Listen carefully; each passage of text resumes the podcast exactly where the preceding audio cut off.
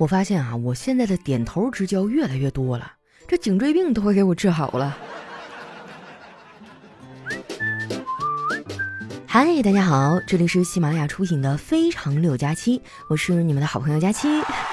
本节目由顺品郎小郎酒冠名播出。哎呀，家人们，谁懂啊？我真的很想跟我的冤种朋友绝交，他们太烦人了。今儿一大早啊，丸子就给我打电话。接下来呢，就听见他在那边说：“佳琪姐，都几点了？赶紧起床吧，旁边没人还睡得那么起劲儿。”当时把我给气的，我差点没给他拉黑。不过呢，理智战胜了我的冲动，因为我想到啊，如果我把丸子给拉黑了，那我可能在这城市也没啥真心的朋友了。不瞒你们说啊，我现在的社交状态就是生死之交遍布天南海北，同城呢却找不到人共进晚餐。说实话，丸子呢，除了嘴贱一点儿，别的都挺好的。我大部分时候啊，都在跟他一起玩儿。当然了，我能跟他玩呢，根本原因是叨叨的工作太忙了，没有空陪他。很多时候呢，都是我先陪丸子，叨叨加班结束以后呢，再来找我俩。我算是看出来了，他们两口子啊，也习惯我这个电灯泡的存在了。昨天晚上呢，他们俩约我去撸串儿，我说我不去啊，我不想看你们撒狗粮。丸子呢，就安慰我说。没事儿，佳琪姐，这次还有四个朋友一起呢。我一听挺高兴啊，这还能认识新人儿，我就屁颠屁颠去了。结果最后我和三对情侣一起撸的串儿。撸串儿的时候呢，我们还喝了点酒啊，喝的当然是小郎酒了。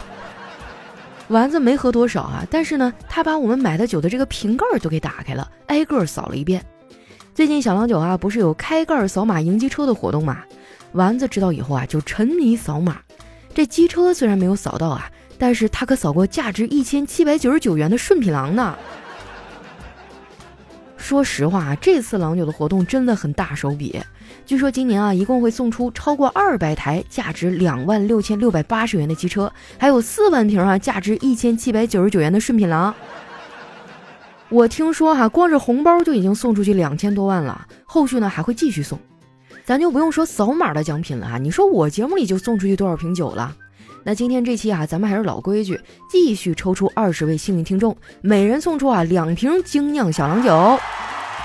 参与方法呢很简单啊，你只需要在留言区打出“加七和小郎酒我都想要”这几个字就可以了。哎，让我也感受一下被表白是什么感觉。哎呀，寡了太多年了，我都快忘了恋爱是什么滋味了。赶紧把这句话打在评论区哈，让我也尝一尝爱情的苦嘛！你们也可以号召你们家的七大姑啊、八大姨都来参与一下啊，这个中奖率更高。那天呢，我们喝了挺多啊，喝到最后啊，大家都放开了，聊的呢也更深了一些。丸子聊着聊着啊，眼圈就红了，就开启了怨妇吐槽模式，把自己最近受的委屈啊都说了一遍。最后呢，他带着哭腔说：“佳琪姐，我太难了。”乞丐都要挑天去要饭，我却要风雨无阻的去上班。我安慰了他半天啊，这孩子才好一点。怪不得呀，大家聚会都愿意喝酒呢。你说喝完酒确实不一样哈。有句古话怎么说来着？筷子面前论长短，酒盅里面说深浅。后来我都不知道自己是怎么回去的。第二天醒来呢，发现我居然半夜啊迷迷糊糊发了个朋友圈。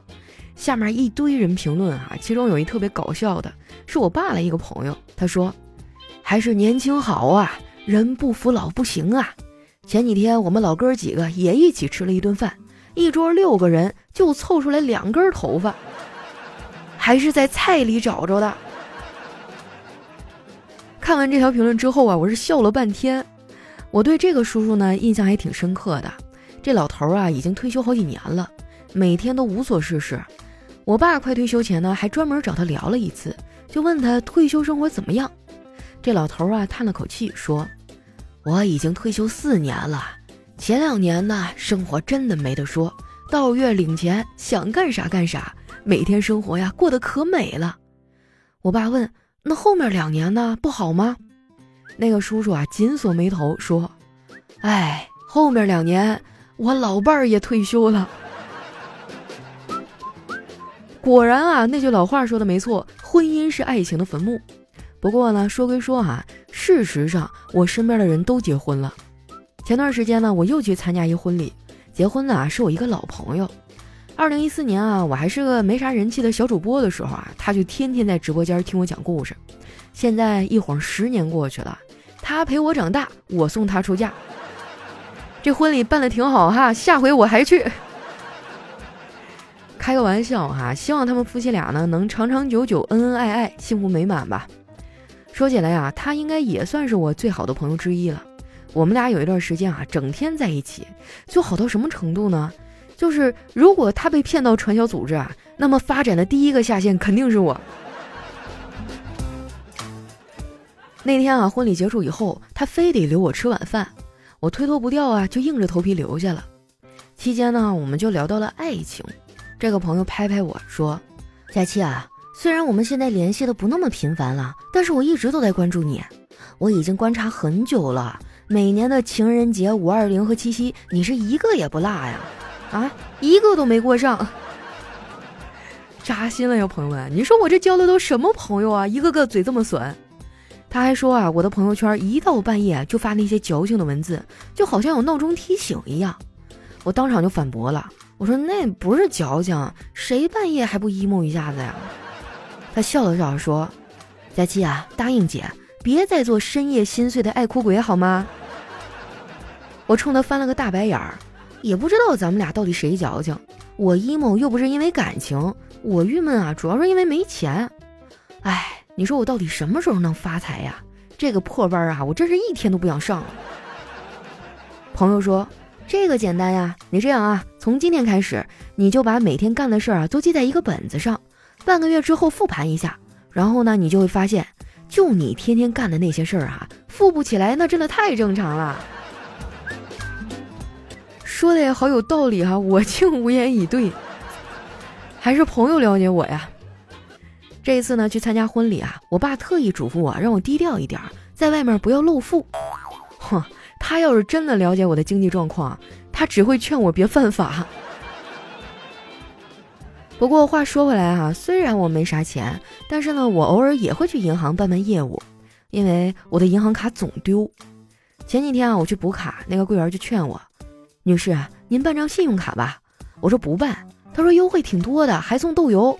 我依旧摇头。他又说：“不办的话，你每次来柜台办业务都会有人问你，如果你办了，那就没有人问了。”听他说完啊，我一下就愣了，然后无奈的说：“那就办一个吧。”办完之后，我是越想越不对劲儿哈，觉得自己好像被坑了，我就发消息跟丸子吐槽这个事儿，结果丸子半天都没搭理我，我一个语音电话就拨过去，我说：“你干啥呢？为啥不理我呀？”丸子说：“我不回消息也很正常呀，你见过哪个捡垃圾的不忙？”我说：“你别跟我扯没用的啊，你干嘛呢？”我在看书呀，不可能，我在你们家就没有见过一页书。丸子说：“电子书也是书啊，而且电子书啊比纸质书好多了。如果说书籍是人类进步的阶梯，那电子书啊就是人类进步的电梯啊。”这话说的好像也没毛病哈。放下电话呢，我就坐地铁回家了。结果一进门，我小侄女啊就拉着我说：“老师呢给布置了一个作业，她不会做，让我帮她。”我当时也没多想啊，我就寻思幼儿园的作业能有多难呢？结果一了解才知道，老师留了一个手工作业，让做一个垃圾桶带回学校。我一想，这也不用做呀，我就拿出来一个小纸箱，我说：“喏，这就是垃圾桶。”结果小侄女啊死活不干，说老师要圆的。我又拿出来一个一次性的纸杯。她还是觉得不行，说太小了，没办法呀，我只能默默地拿起电话，点了一份肯德基全家桶。点完之后呢，我觉得光吃炸鸡不太健康啊，这个饮食应该讲究荤素搭配嘛，所以我又点了一份薯条。这外卖很快就到了，我一边啃着鸡腿儿，一边在手机上找那个下饭视频，结果找了好几个都不适合吃炸鸡。我建议各大视频网站啊，都优化一下自己家的这个 A P P 的页面，增加一个下饭剧的分区，这样呢就可以避免啊，因为找不到合适的下饭剧，把菜都给放凉了。小侄女啊，见我叫了炸鸡外卖，说：“姑姑，你不是在减肥吗？不得不说呀，小孩就是单纯。我说减肥就是吓唬吓唬身上的肥肉罢了。每次我偷吃那些高热量美食的时候啊，我的脑海里都会出现两个小人儿，一个说没事，大不了吃完这顿再减肥嘛；另一个说赶紧吃吧，别废话。吃一半的时候呢，我哥领着我小侄子回来了，看样子啊，我哥挺开心，一进门呢就跟我炫耀说：“小辉儿今天啊可给我长脸了。”老师问他的理想是什么，他说他想成为爸爸那样的人。果然呢，孩子都把爸爸当成自己的英雄。